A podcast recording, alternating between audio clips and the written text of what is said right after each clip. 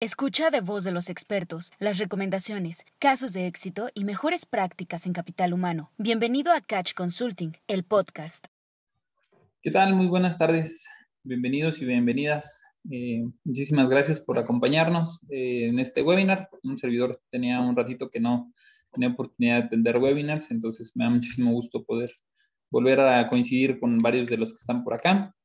Eh, quiero empezar agradeciendo y dándoles la bienvenida este, a los integrantes de eh, el clúster automotriz de la región de Coahuila Sureste, que el día de hoy nos van a estar acompañando eh, por una buena gestión, tanto de Fabiola Aguilar como directora, como de Juan Carlos, este, coordinando el Comité de Capital Humano, nos eh, hicieron manita de puerco y nos eh, invitaron a que hiciéramos extensivos con ustedes eh, esta sesión, porque era parte también de las actividades estratégicas que tenían identificadas dentro del mismo clúster. Entonces, pues bueno, muchísimas gracias a todos los que se conecten por una invitación extensiva por parte de SIAC. Muchísimas gracias también, Fabi. Muchísimas gracias, Juan Carlos, también por, por acompañarnos el día de hoy.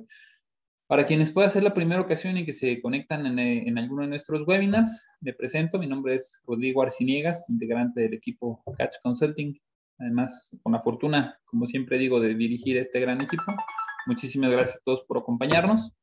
el formato de, de, la presentación que nosotros tenemos para nuestros webinars es un formato, valga la redundancia, en tipo webinar, por lo tanto, ustedes no se ven, nada más tenemos oportunidad de tener cámara y micrófonos abiertos quienes estamos de este lado de panelista, pero que no sea limitante para que puedan ustedes eh, eh, conocerse, convivir y, e identificarse los que estén por acá.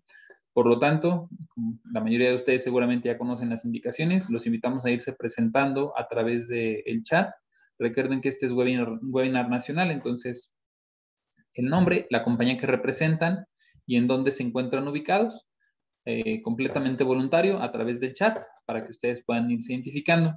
Recuerden también que eh, si conforme vamos avanzando durante la sesión, alguien va teniendo alguna pregunta, pueden utilizar la herramienta Questions and Answers que aparece en, el menú de su dispositivo, de su computadora, para ir generando ahí las preguntas, o pueden utilizar también el chat para que puedan eh, realizar aquellas inquietudes o preguntas que vayan teniendo. Inclusive pueden utilizar la herramienta Raise Hand en caso de que quieran hacer alguna eh, pregunta o alguna aportación, comentario o complementar la información de lo que vamos platicando aquí. ustedes activan el right hand y lo que vamos a hacer es activar su micrófono para que lo puedan eh, hacer de manera eh, verbal, en directo y no batallen en andar escribiendo o texteando en caso de que ustedes así lo decidieran. Cualquiera de esas tres herramientas, Questions and Answers, el chat o el raise hand, puede servir para que podamos estar interactuando. Em, Rogelio, gusto saludarte de NEMAC, ya estás por acá. Este, Saga, aquí de Guanajuato, en Castro, gusto saludarte. Fermín, este, Fabi, que se está, Fabiola Aguilar, la directora del de, clúster de SEAC, muchísimas gracias. Igual, Elisa, gusto saludarnos, que ya, ya, es un par de años que no nos vemos desde el último catch de meeting, por cierto que para quienes nos quieran acompañar, el KFC Meeting es la convención anual y el próximo año ya vimos el video va a ser en Querétaro. Entonces, este, va a haber modalidad presencial y modalidad virtual para que ustedes mismos decidan. Está Aurora de Pais, muchas gracias también. Este, o Salvador, equipo FAIS también, gusto saludarnos por acá. Eh, ABC, este, Griseidi, muchas eh, gusto saludarnos nuevamente. Mm, Bixman también, este, si me ahora no falla, ustedes están en Monterrey, Daikyo Nishikawa, Analí, un gusto saludarte, también tiene tiempo que no nos vemos. Andrés también, qué bueno coincidir por acá. Y para los, puede que se me vayan ido algunos, ustedes este, disculpen, Interfil, mire, gusto saludarnos. Este, si alguien se me fue, perdonen, fui avanzando un poquito rápido dentro del scroll, entonces, pero bueno, muchas gracias. Quienes ahorita se vayan conectando en estos últimos minutitos, nuevamente los invitamos a irse presentando y este, acompañándonos a través del chat. Eh, el tema del día de hoy es, como siempre, una sesión eh, muy concisa. Son sesiones de una hora la mayor parte de nuestros webinars. Y eh, les voy a ir compartiendo la pantalla para que identifiquen los códigos QR. Esta presentación que vamos a ver el día de hoy, si alguno de ustedes necesita descargarla o quieren acceder a ella, sin problema la pueden descargar desde la aplicación, eh, ya sea en su dispositivo móvil, en su celular, o si están en computadora a través de la página web. Eh, pero es, es, muy sencillo desde el celular realmente, si la quieren eh, tomar inclusive o, mandársela por WhatsApp o por correo a través de sus dispositivos. Si tienen un celular iPhone, en el recuadro del lado izquierdo, abren la cámara y solito les va a mandar un, la invitación o un link este, a través de la cámara. Si ustedes abrieron la cámara, les va a mandar un link para descargar la aplicación. Si tienen un celular, un celular Android, en el recuadro del lado derecho, con un lector de códigos QR, también nos va a mandar directo a la aplicación. Ya se pueden encontrar estos slides. Reitero ahí. ¿Cuál es el tema? Presupuesto anual contra indicadores de capital humano y cómo relacionarlos efectivamente. Como preámbulo, este es un tema que me parece que este es el tercer año en donde lo estamos abordando y como cada año vamos mejorando este, a través de nuestros procesos de mejora continua, pero mm, la introducción no cambia. Nos vemos nosotros muy contentos e interesados en estas fechas, que probablemente más de uno inclusive ya mandó, ya cerró sus rondas de negociación para el budget, y ahí andamos pidiéndole a corporativo 300, 500, 4 millones de pesos más o menos para nuestro presupuesto, dependiendo de, del alcance de la compañía y de lo que tengamos en el presupuesto. Pero yo lo equiparo a cuando podíamos ir con alguno de nuestros papás o a los que somos papás, que podamos llegar a tener alguno de nuestros hijos que nos dice, oye papá, dame dinero, ¿no? Y ahí vamos con papá o mamá corporativo a decirles, dame nomás cuatro milloncitos de pesos. Este, ¿Cuál va a ser la reacción en el momento en el que lleguemos bien contentos y sonrientes para decirle, dame por favor, aunque sea nomás un milloncito de presupuesto, nomás, humildemente un millón de pesos de presupuesto, excluyendo nóminas, y lo primero que nos van a decir, ya sabemos, es, ¿y para qué? Que sería lo mismo que le diríamos a nuestros hijos, ¿y para qué? O que sería lo mismo que viene alguien de tu equipo y te dice, oye, necesito 20 mil pesos. ¿Y para qué? Entonces, eh, en esta sesión, que nos arrancamos muy puntuales a las 3 de la tarde y cerramos muy puntuales a las 4 de la tarde, tenemos que tener muy bien armada la respuesta del ¿y para qué? Y sobre todo, que en algún momento dado, cuando vayamos, nos los gastemos y regresemos, realmente ese y para qué vaya en un sentido de funcionalidad para con los indicadores que tenemos. De nada nos sirve estar gastando dinero si a la hora de la hora tenemos unos objetivos muy claros corporativos y unos objetivos muy claros en indicadores o KPIs que dicen que mi rotación debe estar sobre el 0.5% mensual o un 2% mensual. Bueno, de tu presupuesto, seguramente tenemos la, justificación lógica de, no, pues es que es para la fiesta de fin de año y es para estos cursos o para estos eventos o para el desarrollo del personal, sí. ¿Y, y eso en qué te va a bajar? del 4% que puedes traer ahorita el 3% o el 1%, ¿cómo te va a bajar el indicador a la mitad? Pues para que la gente se motive, ¿no? No, la gente este, no, es en función al dinero la principal motivación de la gente. Y aunque todos en algún momento lo esperamos o los buscamos, y nosotros mismos vamos con corporativo a decirle, por favor, dame un millón de pesos, nomás un millón. Este, pues a la hora de la hora no necesariamente va a ser eh, el presupuesto que se nos asigne, uno o cuatro millones de pesos, alineado a las estrategias que tengamos para poder bajar el indicador o para poder mejorar nuestro indicador. Entonces, hoy le dedicaremos precisamente esta sesión, que reitero, es segundo, tercer año, en, bueno, tercero ya, en el que estamos tomando este tema para poder alinear los indicadores de capital humano sobre el presupuesto que se nos ocurra llegarle a, solicitar a, corporativo y que en algún momento dado también evidentemente nos, nos apruebe. Eh, lo primero que tenemos que hacer y que entender es un poquito de información general, eh, ir anticipando estas necesidades. No nos dejarán mentir, pero en enero que tenemos la sesión de arranque de año, eh, que normalmente le hemos estado denominando Yo tengo otros datos tour, eh, en donde presentamos cuáles van a ser las expectativas más importantes, vamos a enfocarnos en lo que dijimos en enero de 2019, en enero de 2020 y en enero de este año. Evidentemente en enero de 2019 ni siquiera sabíamos que existía un COVID. En enero de 2020 no sabíamos que nos iba a pegar y en enero de 2021 seguimos sin saber realmente cuáles pudieran llegar a ser todos los alcances. Y aunque ya nos habituamos a ciertos, mm, rituales o aunque ya nos habituamos a, ciertos aspectos cotidianos, tenemos que ir revaluando si realmente lo que hemos estado haciendo eh, va en función o en medida de, tratar de anticipar precisamente estas necesidades. ¿Por qué es importante ponerlo? Porque de la misma manera lo tienes que hacer tú con corporativo. El año pasado, a más de la mitad de los aquí presentes les cortaron presupuesto y nos dijeron va a ser un año súper difícil, y la mitad del año literal nos dejaron sin presupuesto. Lo que nos alcanzamos a utilizar o, a ejecutar, este, ejercer de manera más apropiada. Entre enero y abril, mayo, junio, pues fue más o menos lo que se tuvo, ¿no? Ya el resto del año estuvo súper detenido y el, día, y el día, todavía la fecha podemos estar muy limitados. Pero ¿y cómo estás en productividad? ¿O cómo estás en producción? ¿O en el volumen de piezas producidas? te falta todavía estar sacando las piezas porque estás teniendo una mayor cantidad de producción, aún con los paros, aún con todo y todo, o el cierre del año pasado llegamos a tener todavía mucho incremento de productividad y te recuperaron ese presupuesto, pues no, ¿verdad? Bueno, entonces, como, como por el colmillo que pueden llegar a tener quienes tengan en corporativo, quienes sean sus jefes o a quienes les lleguen a, a pedir, oigan, dame dinero, pues bueno, tenemos que ir también desarrollando ese mismo colmillo que mejor lo podemos denominar como este, habilidades financieras y anticipación de necesidades para poderlo estar defendiendo de la misma manera o con la misma este, inteligencia, si lo queremos ver, este, o con la misma, eh, con el mismo rigor que ellos mismos lo van a estar defendiendo, ¿no? Hablábamos en 2019 que íbamos a tener salarios mínimos históricos, que nos íbamos en esquemas de 16 dólares por hora de tratado de comercio, de representatividades sindicales, de incremento en productividad.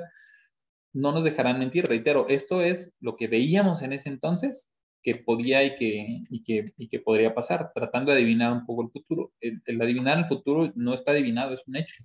En 2019, antes de tener este, cambios de gobierno ya estábamos trabajando en estos nuevos salarios históricos. Este, los 16 dólares por hora en el momento en el que se negoció y que entró en vigor el Tratado de Comercio quedaron asentados para Corparts. Este, la representatividad sindical que en ese entonces veíamos, no, pues el tema de, meter en el presupuesto, por ejemplo, eh, la legitimación. O ahora las este, revisiones de contrato colectivo. Recuerden que cada dos años vas a votar tu contrato colectivo. Si estás en San Luis Potosí, este año ya lo tuviste que haber hecho. Si estás en Aguascalientes, en Querétaro, en Coahuila, que estamos a, un par de semanas, que bueno, ya nos ampliaron el primero de noviembre, este, de entrar en, vigor, son temas que tenemos que estar anticipando para poder defender muy bien dentro del presupuesto el tema de que teníamos que incrementar competitividad con menos este, recursos. No tenemos considerado que en menos recursos nos íbamos a quedar con tan poquita gente o íbamos a tener tantas ausencias o íbamos a tener tantos paros, pero es parte de lo que tenemos que ir anticipando. En 2020 hablamos nuevamente de los salarios históricos y decíamos en enero de hace casi dos años, estamos en septiembre, en enero de hace casi dos años decíamos aguas con el tema de outsourcing, pinta que aquellos que tengan que hacer sustituciones patronales o que tengamos que cuidar un poco más este, a nuestros proveedores, vamos haciéndolo de una vez. Pues bueno, ahorita ya tenemos REPSES y tuvimos que haber hecho sustituciones patronales y lo tuvimos que haber metido en el presupuesto. Eh, hablábamos del tema de representatividad sindical, que iba a haber una vuelta y emplazamientos pregúntenle a General Motors este, con el comunicado en donde oficialmente ahorita se queda ese sindicato. Hay por lo menos cinco sindicatos atrás ahora de la, eh, de la titularidad de esa compañía. Y no es nada más por ser General Motors. Cualquiera de ustedes que no haya legitimado es lo mismo. ¿no? Justo hoy están las elecciones de Nissan. Por cierto, ahorita este, buscamos en nuestras fuentes para en, el transcurso de la tarde irles diciendo cómo va. Este, en el transcurso de mañana seguramente nos vamos a, a enterar cómo le fue a Nissan, eh, igual con el tema de la legitimación, Nissan, la planta de Aguascalientes particularmente. Y pues bueno, en 2021, en enero, hablábamos de estos otros temas, que íbamos a tener mecanismos de respuesta rápida, que íbamos a tener temas de teletrabajo, empezar a hablar de los tribunales laborales que iban a entrar en vigor, más los que ya habían entrado. El, el de las multas, estamos también ya a punto, ahora que han cambiado tanto las, eh, las leyes, pues bueno, espero no ser ave de mal agüero, por el contrario. Pero, pero son cosas, reitero, que tenemos que ir anticipando. ¿Y todo esto qué tiene que ver con el presupuesto? Pues bueno, si no tenemos pensado que al sindicato se le va a ocurrir pedirnos 80 mil pesos para poder legitimar el contrato, pues en el momento en el que digamos, ay, ¿de dónde tomamos capaz de que empezamos a cortar parte del presupuesto? ¿no? O si no teníamos considerados este, los temas que ahora tuvimos que meter para las sustituciones patronales o para darle un mantenimiento al REPSE y para estar auditando a los proveedores, nos vamos a estar en algún momento dado quedando con menos herramientas para poderlo eh, defender y decirle a corporativo, este año no necesito 5% menos, que es lo que me estás diciendo, este año necesito 15% más, y la persona que teníamos contratada por el sistema de seguridad, que siempre ha estado fuera del budget en nuestro presupuesto, también la necesito. ¿Por qué? Porque de verdad es indispensable, no podemos ser como en Estados Unidos o como en Europa, que ustedes tienen un RH por cada 2.000 personas, nosotros necesitamos un RH por cada 100 porque nuestro sistema es más complejo hay que saberlo defender y hay que decirles el por qué. Y mucho de lo que vamos a ver el día de hoy tiene que ver en ese sentido para anticipar estas necesidades y que efectivamente salgamos victoriosos no con un 5% menos, sino con un 15 o 20% más. Eh, este presupuesto, que de entradas eh, podemos denominar como un presupuesto incremental, tiene que ir precisamente enfocado y alineado en eso, en tener bases, herramientas que nos ayuden a poder decir este, papá, mamá corporativo, este año no voy a necesitar un millón de pesos, voy a necesitar un millón ciento cincuenta mil. Ya sabemos que a la hora de la hora nos van a tratar de cepillar. Lo peor que nos puede pasar después de la cepillada es que acabemos con 980 mil o con 950. Para aquellos que se estén riendo de manera nerviosa, que sabemos que sucede, pues sí, ¿cómo lo hacemos para acabar al menos con lo que teníamos y probablemente con un poco más, con información? Mucha de esta información es la que ustedes ya están familiarizados con lo mismo. En este webinar estamos prácticamente todos los clientes de Catch y sabemos que de manera constante, dos veces al año a través de la encuesta semestral, cada dos meses, este tipo de webinars, información que les vamos compartiendo de datos macroeconómicos, nos deben de servir para tenerlos a la mano y para tener esa base para poderlo defender como corporativo. ¿no? ahorita lo, hemos platicado en otros webinars, Traemos una inflación arriba del 5%, la de junio cerró en 5.88, por ejemplo. La de julio, agosto está todavía sobre el 5.4, 5.5%. Y este tipo de datos en este presupuesto incremental tenemos que hacerlo saber. El salario mínimo ya no, por decreto, ya no va a crecer menos que lo que vaya a crecer eh, el costo inflacionario. Entonces, si el salario mínimo por lo menos va a crecer casi un 6%, si la inflación por lo menos un 6%, si nuestro tema sindical, que además este año eh, los que siguen va a ser mucho más difícil de, de, manejar, ya no va a ser tan sencillas nuestras negociaciones, va a estar sobre el 6% y nosotros nos seguimos peleando con corporativo porque no quieren llegar al 5%, este es el tipo de información que tenemos que ir manejando y diciéndoles. Y nótese cómo nuestra inflación, en comparación a los otros periodos, tanto de otros años como del mismo tiempo, está mucho más arriba. Entonces, este es el tipo de información que tenemos que ir tomando para que nuestro presupuesto se convierta en un presupuesto incremental. En lugar de darnos 5% menos, conseguir un, 5, un 15% más. En los temas de salarios mínimos, hemos eh, platicado muchas veces de esta misma gráfica y cómo están creciendo el salario mínimo. Eh, me da un poco de, pues sí, de risa el, acordarme cómo hace tres, cuatro o cinco años que empezábamos a hablar, que empezábamos a hablar de la línea de bienestar cuando presentábamos la encuesta de semestral, les decíamos que en ese entonces nuestro salario estaba en 80 pesos. Les decíamos, vamos a empezar a ver unos incrementos salariales porque el gobierno va a tratar de cerrar la brecha salarial en, en lo que llamábamos línea de bienestar pues bueno, sigue la misma tendencia, ya no estamos en 80, ya vamos sobre los 140, en frontera ya vamos inclusive sobre los 200 pesos y tenemos que llegar a 253. Esta gráfica de los incrementos salariales, nosotros estamos proyectando que para el 2022 el salario mínimo de los que no estamos en frontera pase de 141.70 a los 170 pesos. Y sigue todavía lejos de la línea de bienestar, que es la línea anaranjada, este, y lo que sí está por debajo de nuestra cuota de era promedio, este, dependiendo de las zonas, pero que puede estar sobre los 300 pesos. Entonces, esta, esta brechita que cada vez tendría que irse cerrando más bajo es otro argumento del por qué el gobierno de 141 pasará todavía a 170 y luego a 200, inclusive a 250 pesos, y que nos sirva también como fundamento, ¿no? No es nada más las proyecciones que nosotros tenemos ya varios años haciendo, sino que se respaldan de información directa de gobierno o de medios de comunicación, en donde 18% más de incremento de salario. Nótese cómo nuestra proyección está sobre los 170.08 y hablan que puede llegar para este año sobre los 167.56. Nuevamente, argumentos para decir, no me des lo mismo, vamos un poquito más arriba, ¿no? La proyección de los incrementos salariales, el presupuesto para el próximo año, este, que sale de la encuesta de recursos humanos, en donde participan estas poco más de 800 compañías, la mayor parte de ustedes, de los aquí presentes. De hecho, yo supongo que casi todos, probablemente nada más un par de invitados no participen en el instrumento, pero todos los demás. En los datos procesados, tenemos un incremento, un incremento ahorita promedio en budget sobre 5.57, ¿no? Retomo, chin, yo estoy sobre el 5, no, yo sobre el 4%, no, yo, ni siquiera estoy consiguiendo que me den incremento para este año. Aquí hay herramientas para ir diciendo, no estás solo, estás acompañado y al menos en esta medida, ¿no? Mm, una vez que eh, empecemos a trabajar de por qué tenemos que defender, no me des un millón de pesos, dame un millón ciento cincuenta, dame un millón cien mil, o que al menos no, no terminemos en una parte negativa, tenemos que ser muy analíticos del qué o cómo incluir. Y si lo quieren ver a manera de checklist, estos son algunos de los conceptos básicos que debemos asegurarnos para poder mantener cierto grado de competitividad y operatividad en los temas de recursos humanos más los que en algún momento a ustedes determinan sumar por condiciones como muy personales muy características que puedan llegar a tener en planta.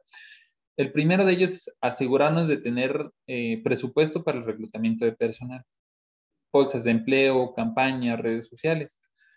Sé que ahorita está muy difícil, la mayor parte de ustedes siendo industria automotriz, este, nuestros paros del cliente, de que ya se nos puede llenar a Motors otra, otras semanas también a paro y se suman a los otros que estaban desde acá nos traen vueltos locos con que, córrele, contrata 30 personas y ya cuando te estás metiendo ahí en inducción te dicen, no, no, no, ¿sabes qué? Dales, córrelos, córrelos, mándalos a sus casas, ya no los vamos a contratar.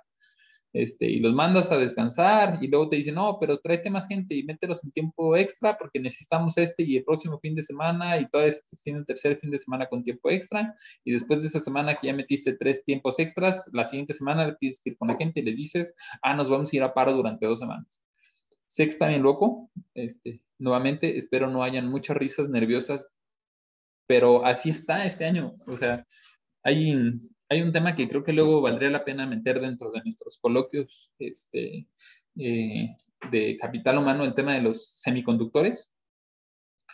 Es una apreciación muy personal, no hablo necesariamente en nombre de Catch, hablo en nombre de Rodrigo Arciniegas, pero los datos y los indicadores que ustedes nos comparten no me hacen sentido con los volúmenes de producción. ¿Qué quiere decir? No, no, si están faltando tantos semiconductores, ¿por qué estamos teniendo el mismo volumen de producción que el año pasado, que el año antepasado? Y miren que el año pasado terminamos prácticamente tablas con, con lo de hace dos años. Entonces, si faltan muchos semiconductores, ¿por qué entre esos altibajos este, de producción a la hora de la hora están faltando este, nos hacen trabajar el doble o el triple durante dos o tres semanas, me refiero muy particularmente al cliente, y después nos mandan a descansar, después de dos meses nos mandan a descansar otras dos o tres semanas. Creo que es un mal hábito que aprendimos el año pasado. El año pasado, en tres meses, entiéndase agosto, septiembre, octubre, probablemente noviembre, entre tres y cuatro meses, sacamos la producción que debimos de haber sacado desde abril. Abril, mayo, junio, julio, en cuatro meses sacamos el doble de trabajo por lo que normalmente hacíamos en ocho meses. ¿Cómo lo hicimos? Con una parte de miedo, no nos fuéramos a quedar sin trabajo. Ahorita métanle de volada porque el cliente, quién sabe cómo, pero ahorita ya nos empezó a mandar un montón de producción. Y para cualquiera de nosotros que tenga parada la planta durante dos semanas en un paro tres semanas en un paro, que tus costos se van a nada, que tu nómina se va al 50, 40, 60%, y que tu volumen de productividad es muy bajo, después lo recuperas en otras dos semanas. Entonces creo que es parte del juego que hemos ido teniendo que aprender este, y de las mismas secuelas, si lo queremos ver de lo aprendido durante COVID, pero en el tema de presupuesto, a la hora de la hora sigues teniendo el mismo headcount que necesitabas, más un poquito de rotación por los que dicen, oye, es mucho paro, o por las bajas que puedes llegar, a estar teniendo de miedo de COVID o de los ausentismos, este, y necesitas mantener o incluir dentro del presupuesto los temas de, reclutamiento forzosamente.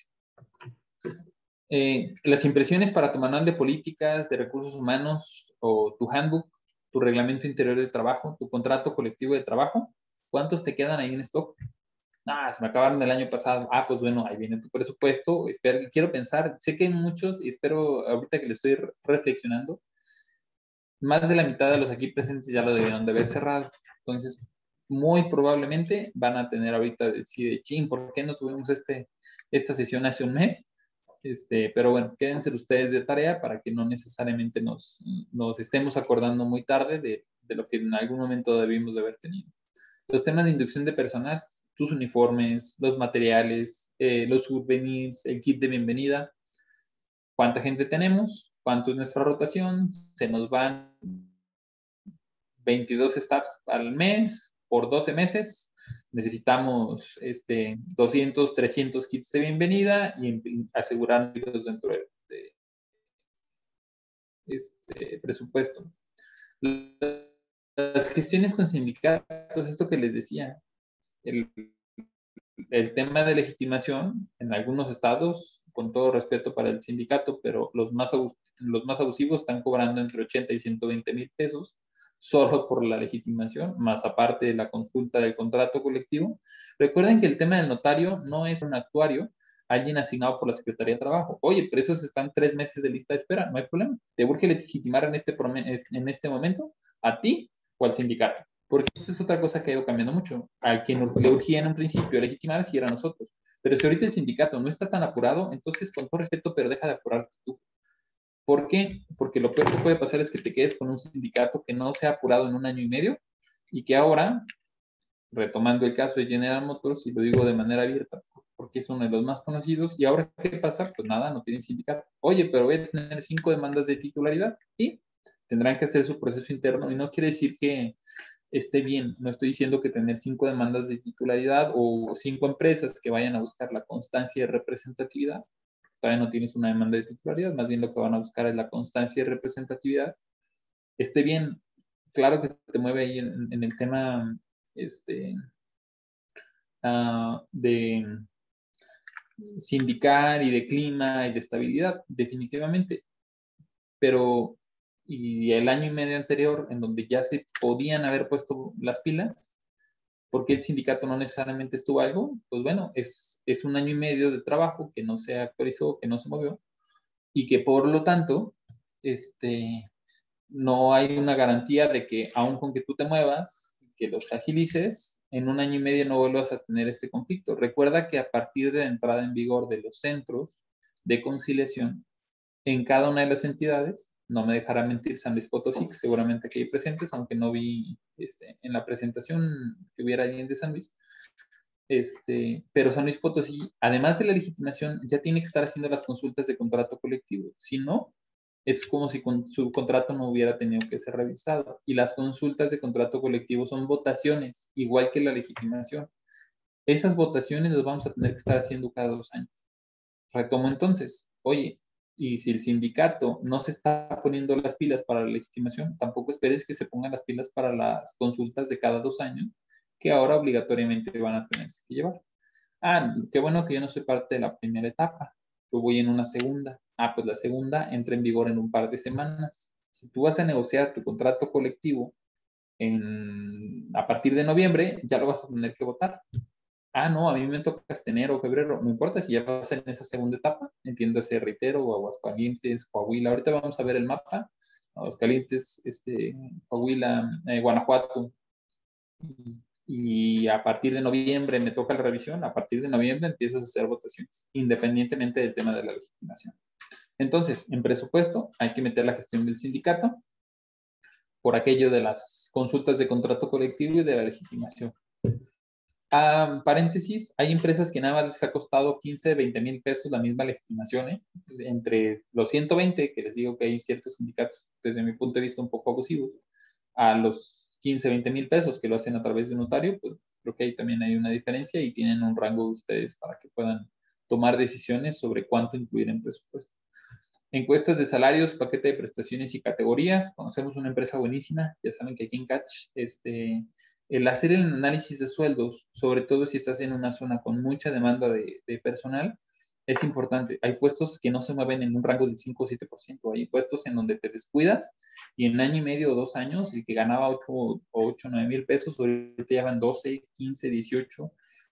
Y, y, en cuatro años, de 8 a 18, es más de un 100%, que si sacas cuentas es más de un 25% de incremento salarial por año.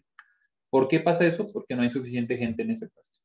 Entonces vale la pena mantener ahí la información vigente de cómo se están moviendo cada uno de los puestos para que no tengas la sorpresa de que resulta ser que los matriceros que tenías en 12 mil ahorita están entre 18 y 25 mil pesos cada uno, ¿no?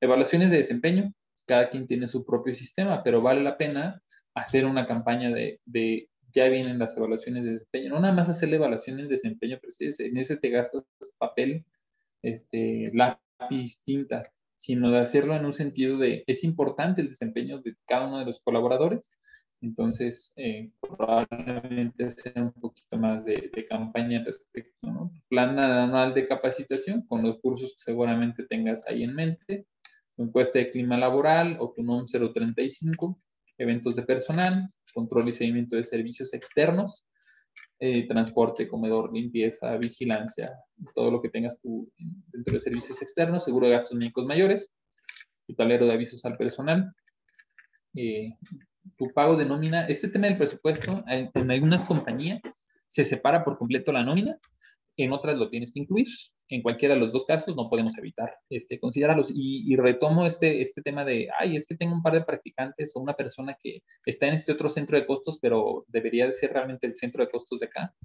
Todos esos vale la pena que los vayas poniendo. Más vale, aunque nos cuesta mucho trabajo, más vale que nos regañe desde ahorita corporativo y nos diga, ¿cómo crees? ¿Y por qué esta persona? Si ellos no lo tenían autorizado en su budget, ¿a quién se le ocurrió autorizarlo?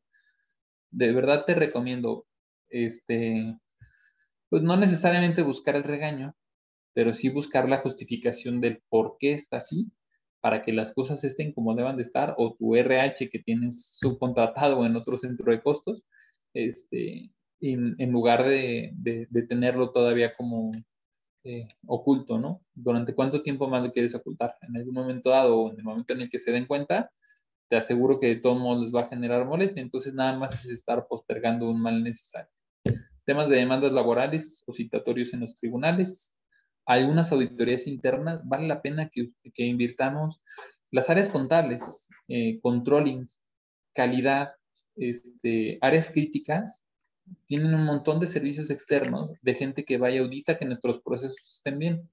¿Cuántos de ustedes tienen auditorías internas para RH? Y no del sistema de gestión de calidad, sino que verdaderamente validen que sus procesos de nóminas, que sus procesos de IMSS, que sus procesos de RH cumplan los requisitos para un ISO 9000 o para una IATF o para la norma de calidad que les aplica. Eh, en RH este, somos, no estamos tan acostumbrados a incluir en el presupuesto a alguien que venga y nos valide y nos ayude a darle cierta certidumbre a las operaciones que estamos haciendo. Ahí está que cuando nos cambiamos de trabajo, porque nosotros también rotamos, llegas a otra empresa y lo primero que dices, no, hombre, esto está patas para arriba, ¿no? ¿Por qué? Porque tu criterio muy personal no está estandarizado, siendo sinceros. Y así como tú, eh, tú llegas a otra empresa y dices, oye, esto está patas para arriba, no te preocupes. Quien llega a tu puesto en la empresa que tú dejaste, va a llegar y va a decir lo mismo, ¿no? Oye, esto también está patas para arriba. No quiero generalizar, no quiero, este, no puedo decir que todos en algún momento dado no tengamos estándares, pero sí les puedo decir que es muy común que en el área de recursos humanos o de gestión de capital humano no tengamos esta misma estandarización como si la tiene Controlling, que van y los auditan un, en Stan Young o un Deloitte o alguien así. A RH no, no, tenemos el costumbre, la costumbre de estarlo este, realizando o a calidad llega y nos audita un cliente o llega y nos audita este, un externo para la certificación o recertificación de IATF, pues bueno, ¿por qué a calidad o, un CityPad, por ejemplo, o procesos de logística? A RH, ¿quién audita? ¿Quién valida que en algún momento dado vayamos por buen camino? No tenemos esa costumbre y creo que es parte de lo que en algún momento dado tenemos que ir migrando, evolucionando, porque siempre es bastante positivo y optimista un punto de vista externo que nos ayude a evitar ceguera de taller. Mm. Adri, cambió la fecha de la segunda etapa de Guanajuato al 3 de noviembre para el inicio de operación del Centro Federal. Es correcto, el día de ayer salió publicada y se hizo la votación este, para que cambiaran no nada más en Guanajuato, sino todas las entidades que, que están en etapa 2 y en lugar de entrar en vigor la próxima semana, como se tenía considerado, el primero de octubre, ahora ya nos fuimos hasta primero de noviembre, que por ser festivo se va todavía hasta 3 de noviembre. Por aquí había una eh, pregunta, ¿qué sindicato tiene Nissan? el eh, sindicato de Nissan tiene representatividad de STM y ahorita desde hace, yo calculo que ya van para un año y medio, están tratando de tener intromisiones, sobre todo de CATEM. Es un caso similar al de General Motors, mucha representatividad, la empresa este, y, el sindicato no necesariamente se pone las pilas en un sentido de tomar verdadera representatividad de la gente en piso, empiezan a hacer muchas olas este, y ahorita tienen su proceso de la legitimación, que es independientemente de tener demanda o no, de todos tenemos que hacer una legitimación de contrato colectivo. CATEM trató de ganar la titularidad de ese contrato hace, yo creo que ya vamos para el año, si no es que ya lo cumplimos. Este, y ahora que están en su proceso de legitimación, pues CATEM está muy fuerte, ahora tratando de que, de que voten negativo, ¿no? Eh, a diferencia de General Motors, no necesariamente se estaba tratando de meter CATEM. Sabemos que hay influencia, por ejemplo, de los sindicatos de Estados Unidos y de Canadá, el UAW y el de Canadá que se llama B, Sindicato Automotriz Canadiense, que está tratando de, o estuvo empujando muy fuerte para el tema de que no legitimaran en General Motors. Entonces, podemos decir que son actores distintos, pero bajo una novela muy similar. Entonces, para quien haya preguntado, sindicato de eh, Nissan, STM, y están en proceso de legitimación justo en este momento, durante el transcurso del día de hoy, y en el transcurso de en la noche seguramente les estaremos compartiendo el video de cómo están saliendo las, este, los primeros resultados, si es que sigue transcurriendo de manera regular la, la convocatoria, ¿no? Eh, ¿qué, sí debe considerar? Una, cosa es considerar en el presupuesto lo que debe de incluir por concepto y otra cosa es, retomen la pregunta que les hacía al inicio. ¿Qué de esto que ustedes tienen enfrente les va a ayudar a mejorar el indicador? ¿Pagar nómina te va a ayudar a, a mejorar el indicador? ¿Tu inducción de personal te va a ayudar a mejorar el indicador? Tu encuesta de salarios, tu plan anual de capacitación, tu encuesta de clima, ¿te va a ayudar a mejorar el indicador? Hay respuestas que son claras como, no, pues pagar nómina es algo que tengo que hacer. No necesariamente te va a ayudar al indicador, sin embargo es necesario. Y de todos los demás, puede haber una ligera línea entre la inducción de personal, que ayuda a mejorar el indicador y nos hace reflexionar de, pues sí, si la gente se siente como eh, como bien bienvenida, este, igual y sí, van a decir, ah, no, pues sí, si me gusta trabajar aquí, te puede dar en el indicador. Pero retomo esta delgada línea entre, pues si la gente se siente, así efectivamente lo consigues. Y esa es la diferencia principal del tema de no llegues con papá o mamá corporativo a pedir un millón de pesos si vas a pedir un millón de pesos o un millón ciento cincuenta, cualquiera de estos conceptos deben estar enfocados en ayudarte a tu indicador. Si vas a invertir en el tema de inducción para los uniformes, para los materiales, para los souvenirs, no se trata solamente de dejarle su termito, su galleta y su postal bienvenido. Tienes que hacerlo sentir bienvenido. Y eso no necesariamente se consigue con dinero oye, no, pues es que si ocupo dinero para hacer el termito y la tarjeta y la postal de bienvenida. Sí, ocupas dinero, pero no se trata solo de dinero, no puedes comprar a la gente y eso es algo que tenemos que cambiar definitivamente en gestión de capital humano. No se trata de comprar a la gente con una carta oferta, con salario emocional, con beneficios. De verdad le tienes que dar la bienvenida a la compañía. Entonces, estos penúltimos y, este, y, empezando a alinear este enfoque del objetivo de la sesión del día de hoy, son recomendaciones. De, lo de arriba es lo que debes de poner y mandar a corporativo, pero esto que sigue es lo que debes de asegurarte de ejecutar en el centro de trabajo para que entonces tu presupuesto tenga un impacto real sobre tu indicador. ¿Qué sí debe considerar mi presupuesto? No qué temas, no qué conceptos, sino estos conceptos en qué se deben de convertir. Primero, mayores ingresos no representan mayor, felicidad. Si tú le pides a corporativo 15% más y esos 150 mil pesos adicionales que vas a poder conseguir este año, no quiere decir, al menos no en este momento, que te vayan a ayudar a bajar tu rotación a la mitad o del 4% al 3% o del 1% al 0.8%. No por pedir más dinero vas a ser más feliz. Aplican en la vida en general para los hijos. Oye, papá, ¿me das dinero? Sí, mi hijo, ahí te van, 200 pesos. La vez pasada te di 100, hoy te voy a dar 200 pesos. Claro que tu hijo los va a tomar y decir, uy, súper guau. Pero si tú no le dedicas ese tiempo para esos 200 pesos, y si tú eres, por ejemplo, de los papás que les compran un montón de regalos, pero no tenemos lamentablemente el tiempo para ponerte a jugar con ellos, van a estar llenos de regalos como nosotros les damos un montón de regalos a los que van el fin de semana en tiempo extra y les ripamos una pantalla. Pero la gente no va a ser feliz con una pantalla. ¿Cómo no? Les estamos dando una pantalla. Dale una pantalla a tus hijos. Y procura quitarle el, el tiempo de calidad y el amor y el esmero que les puedas dar a cambio de una pantalla o de un Nintendo. La pantalla o el Nintendo es para que tú juegues con ellos. No, es que yo no tengo tiempo. Ah, no te preocupes. Entonces vas a tener rotación en tu familia o con tu hijo. Perdonen que sea tan, tan directo y, luego sé que en, mi estilo muy personal o muy particular, a veces pongo ejemplos que pudieran llegar a ser este, como muy ah, cuestionables, por decirlo de alguna manera. Pero seamos sinceros, eso pasa también en el centro de trabajo. Si tú vas a pedir un mayor ingreso, si tú vas a pedir un mayor presupuesto, pero a la hora de la hora tu presupuesto no lo enfocas en verdaderamente involucrar al equipo de trabajo, en hacerlos sentir bienvenidos, no necesariamente vas a tener mayor felicidad de tus trabajadores y por lo tanto no necesariamente vas a mejorar tu nivel de rotación.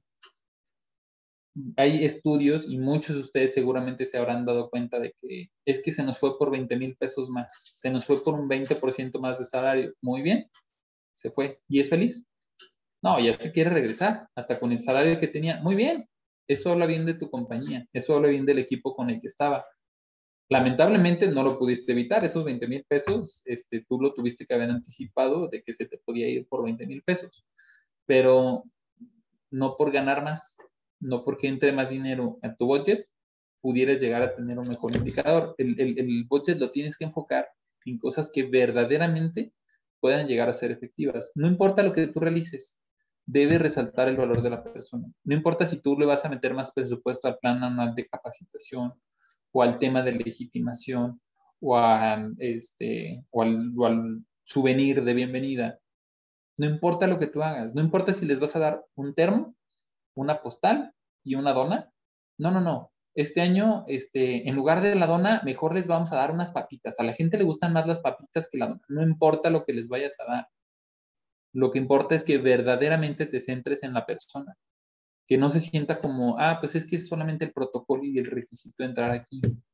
Lo que importa es que le digas a su jefe inmediato, decir, oye, compadre, vente, me dijeron que te van a dejar una dona o unas papitas. Vamos a echarnos las papitas tú y yo juntos y aunque estoy hasta el full de trabajo, y más porque tu vacante tardó tres semanas en cubrirse, estoy hasta el full y me voy a sentar contigo a conocerte primero quién eres no nada más a los temas de trabajo. Primero me interesa conocerte quién eres. ¿Sabes cuánto de tu presupuesto te cuesta el pedirle al jefe que se involucre y que empiece a conocer a las personas con las que trabaja? Cero pesos. No quiero decir que sea fácil. No, quiero decir que el gerente o el jefe del área vaya a decir, ah, no, sí, me encanta sentarme y platicar con la gente. Por el contrario, este, añamente te van a decir todo lo contrario, como crees, un montón, tú te tardaste todavía tres semanas, no importa, ¿vale? Pero no te va a costar un peso más y no va a ser lo que en algún momento decidas tú darles en el kit de bienvenida. Lo que va a hacer diferencia es que resaltes el valor de la persona. Involucren a las familias. aunque nos cueste mucho trabajo y a veces hasta más dinero, este, si tú no involucras, al menos en el 40% del tiempo, eventos y actividades familiares, vas a tener rotación. Cuando la gente quiere renunciar y le dice a su esposa, ay, ya estoy hasta el queso, ya me quiero ir. Y la esposa dice, pues lo que quieras. O el niño dice, pues sí, papá. Es más, el niño capaz de que ni le interesa, no pasa nada.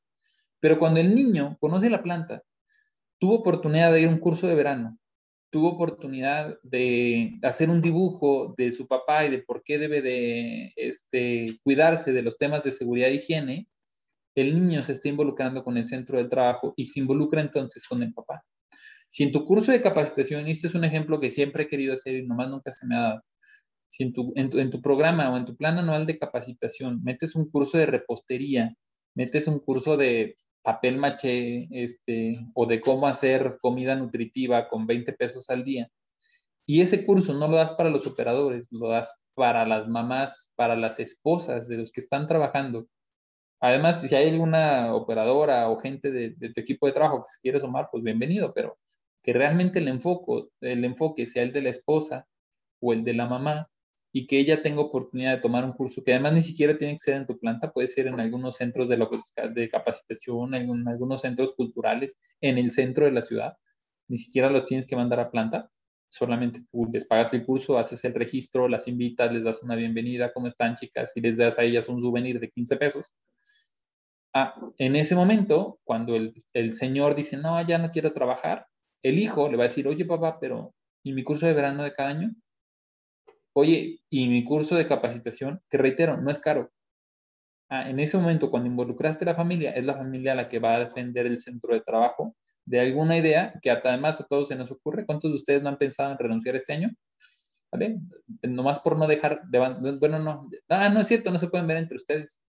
Nomás por no dejar, este, levanten la manita, pongan el raise hand. Si alguno de ustedes ha pensado en renunciar este año, los invito a poner el No se preocupen, no van a poner, este, no van a aparecer sus nombres, ni los voy a decir yo en voz alta, por si de que están aquí sus jefes.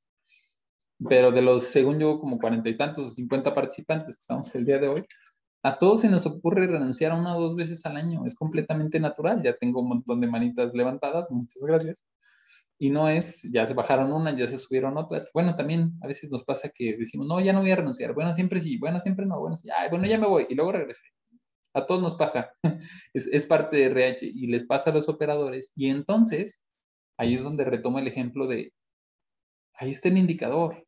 ¿Qué pasa? Ah, cuando te dice tu familia, no, no lo dejes, no lo dejes, ahí es cuando entonces tú empiezas a reflexionar y valoras el centro de trabajo y por lo tanto, eso sí, lo que le hayas dado de souvenir a la esposa, al niño, que reitero, no tiene que ser necesariamente de mucho valor, es donde involucrando a la familia, ellos te van a ayudar a que al menos esa idea que todos pensamos de manera recurrente dos veces al año, los millennials lo piensan dos veces al mes. Pero no importa, hay que aceptar, toda la gente lo piensa. De todos modos, te va a ayudar a que mm, una cosa es que lo pienses y otra cosa es que te decidas hacerlo o actualizar tu CV. Ya no lo vas a estar haciendo si involucras a las familias. Las personas no trabajan tampoco para una compañía, ¿eh? Esto es algo que personalmente tuve la fortuna de aprender. No importa el tamaño de la compañía, puede ser una compañía grande de 80 mil empleados en todo el mundo, este, un grupo multinacional muy importante. Y aunque la compañía pueda llegar a ser muy buena, trabajas para el líder y para el equipo de trabajo que tienes. Así de grande sea la compañía, sin mayor remordimiento vas a decir adiós de esa compañía súper grande cuando el líder o el equipo de trabajo no sean o no vayan acorde a las expectativas que tú tengas como persona. Igual o entre paréntesis a dignidad. Por muy buena que sea tu compañía, si no trabajas en temas tan básicos como dignidad, a la hora de la hora puedes llegar a tener un tema de rotación. Y reitero, ¿cuánto presupuesto necesitamos este año para dignidad? Pues, híjole, qué pregunta tan difícil creo que la dignidad la deberíamos de traer cada uno, ¿no? O los jefes, o los gerentes, este, o en general, no importa que no tengas gente a cargo, la dignidad se debe de vivir. Muy bien, ¿cuánto te cuesta? Mm, pon el precio que tú quieras. A algunos se les va a ocurrir, no, pues sí, deberíamos hacer una campaña de nuestros valores. Otros van a hacer un curso de capacitación, otros van a meter una pregunta dentro de la entrevista técnica para asegurarse que la persona conteste dignamente. No sé, cada quien, cada quien decidirá cómo, pero asegúrate que si tú vas a pedir un millón de pesos o un millón ciento cincuenta mil, parte de ese presupuesto se enfoque en que las personas estén realmente trabajando en un equipo de trabajo y con un líder que verdaderamente valga la pena como persona, no solamente como jefe. Finalmente, prediquen con el ejemplo, ¿no? Siempre, ya sabemos, RH es recursos inhumanos y nomás organizamos eventos y no servimos para un montón de cosas, está bien. Si a la hora de la hora esa es la opinión y lo que en algún momento dado, este, por no estudiar una ingeniería, los demás opinan, respetamos mucho su opinión, pero vamos, vamos y tenemos que ser mejores personas cada día, nosotros mismos, no mejores RHs. Una cosa es ser bueno, profesionista, capacitarnos, desarrollarnos, aprender, ejecutar bien nuestra función. Pero aparte de eso, tenemos que predicar con ejemplo de ser buenas personas. ¿Por qué? Porque eso tampoco cuesta un solo peso. Tampoco cuesta un solo peso. Y si lo consigues y si lo haces, al menos a través del ejemplo, te puedo decir que inyectas un capital que no puedes conseguir de otra manera. Igual a un capital buenas personas. Una empresa con buenas personas, así va a estar su rotación. Una empresa con buenas personas, así van a estar los resultados. Seguramente lo hemos leído y lo hemos aprendido y, Facebook, que no se puede equivocar, este, nos lo recuerda tres veces al día con algún tipo de post. Pero ¿cuántos, más allá de compartirlo y de vivirlo en y, de compartirlo y de verlo en Facebook, verdaderamente lo vivimos? Ahí es donde nos falta, ¿no? No quiero decir que los aquí presentes no lo hagamos, si lo hacemos, qué bueno. Aún así, lo podemos hacer todavía mejor al día siguiente. ¿Qué no debe considerar mi presupuesto? Eh, eliminen falsos ahorros. Este, a veces decimos, no, pues vamos a, a, recortar el tema de presupuesto de capacitación o vamos a recortar este otro tema. Es como decir, dejé la escuela porque no tenía dinero cualquier proceso de formación que tú tengas que hayas decidido recortar porque no tenías dinero, te aseguro que le debes de haber movido de otra manera. No, es que no tenía otra opción, de verdad, en nuestra familia no tuvimos. ¿Y cuántos casos no conoces o no, tendrás y atenderás? De dejé la escuela porque no tenía dinero y por el contrario, los casos de éxito es, aunque no tenía dinero, quién sabe cómo, pero alcancé a sacar la escuela o alcancé a sacar la escuela de mis hijos. Y esos son casos de éxito, en donde el esfuerzo, no el dinero, el esfuerzo empezó a hacer el cambio para evitar un falso ahorro, ¿no? Dejo de pagar el agua para no gastar. ¿Cómo vas a dejar de pagar el agua? Hay ciertas cosas que son muy necesarias que en el momento en el que tenemos que recortar presupuesto o decir las voy a quitar, mejor busca otra manera, de verdad, este, para evitar estos falsos ahorros económico no es igual a la calidad, ¿eh? Eh, y menos en industria automotriz. Mm, trabajamos con altos estándares. Si no tenemos gente, y piénsalo en tu proveedor, no, pues es que este proveedor me deja la comida en 32 pesos. Sí, compadre. ¿Y cuántas veces te ha mandado al 20% de tu plantilla en un tema digestivo porque ya no pudo funcionar? Es que el otro me cobra 47, 45. Muy bien. Tampoco te estoy diciendo que pagues 80 90, a menos que tú así lo decidas y que valga la pena, pero económico no es igual a calidad.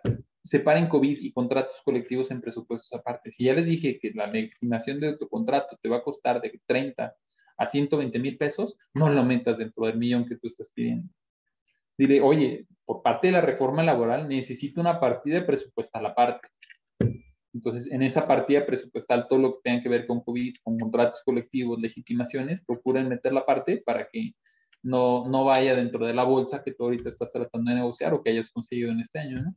Finalmente, considera qué pasa si retomas el crecimiento de nuevos proyectos, lo que decíamos hace ratito del tema de reclutamiento. Y si crece, y si somos este, más, y ay, di de baja el de reclutamiento, y dos meses después ya lo andaba este, recontratando o andaba buscando a alguien más, cuando tuviste que liquidar al anterior con sus tres meses de sueldo, esos no son verdaderos ahorros, ¿no? De verdad es incontable la cantidad de casos que seguramente muchos de los aquí presentes hemos vivido, en donde diste baja a una o dos personas y a los dos meses la tuviste que volver a recontratar, o a esa misma o a otra. Pero te salió más caro de, de todos modos. Entonces, todo apunta y pinta a que, aún con los paros que estamos teniendo de los clientes, vamos a tener una mayor cantidad de productividad, una mayor cantidad de, demanda de, piezas. Por lo tanto, procuren jugar bien sus cartas para que no les vaya a salir más caro este, algún movimiento que ahorita les estén pidiendo y que dos o tres meses después lleguen a, retomar. esta alineación del presupuesto les dejamos como tarea y reitero, pueden encontrar estos slides en, la página este, de Catch, www.catchconsulting.com, viene aquí en la parte de abajo. Arriba del lado derecho dice acceso a clientes y ahí se van a encontrar estos presupuestos para que hagan un análisis de si verdaderamente ustedes están teniendo este, algunos de estos consejos que nosotros les estamos poniendo sobre la mesa en marcha y, si ustedes lo están llegando a implementar. Pueden descargar eh, lo que ahorita les, les acabamos de compartir eh, a, través de la aplicación, de la app, si no ahorita de todos les dejamos un poquito de los, este, eh, los recuadros y si no, mi excelente equipo, particularmente Carlita que está al pendiente, se los acaba de poner la liga a través del chat para que ustedes mismos le den clic y lo puedan descargar directamente desde ahí. Y pues como en cada uno de los webinars, que somos muy puntuales este, tanto al inicio como al término, no me queda más que agradecerles su presencia, invitarlos al próximo webinar, que es eh, esta segunda etapa de los centros de, conciliación, que ya está a punto de, entrar. Reitero, el día de ayer, eh, en la tarde-noche, eh, hubo la votación para, en lugar de entrar el primero de octubre, este, van a entrar el primero de noviembre. Nosotros ya teníamos preprogramado nuestro webinar, entonces no le vamos a cambiar la fecha, pero esta segunda etapa, que son estos estados en color cafecito, Aguascalientes, Querétaro, Guanajuato, Tlaxcala, Puebla, Guerrero, Colima, Las Bajas, este, eh, ah, son eh, están invitados para que puedan eh, acompañarnos miércoles 13 de octubre de 3 a 4 de la tarde y entender qué es lo que va a cambiar, ¿no? Esto que les decía ahorita de que la gente ya va a tener que votar o a dónde vamos a ir a registrar el contrato colectivo o el reglamento interior de trabajo es parte de los temas que vamos a ir este, abordando. Gracias por escucharnos. No te pierdas el próximo episodio de Catch Consulting, el podcast.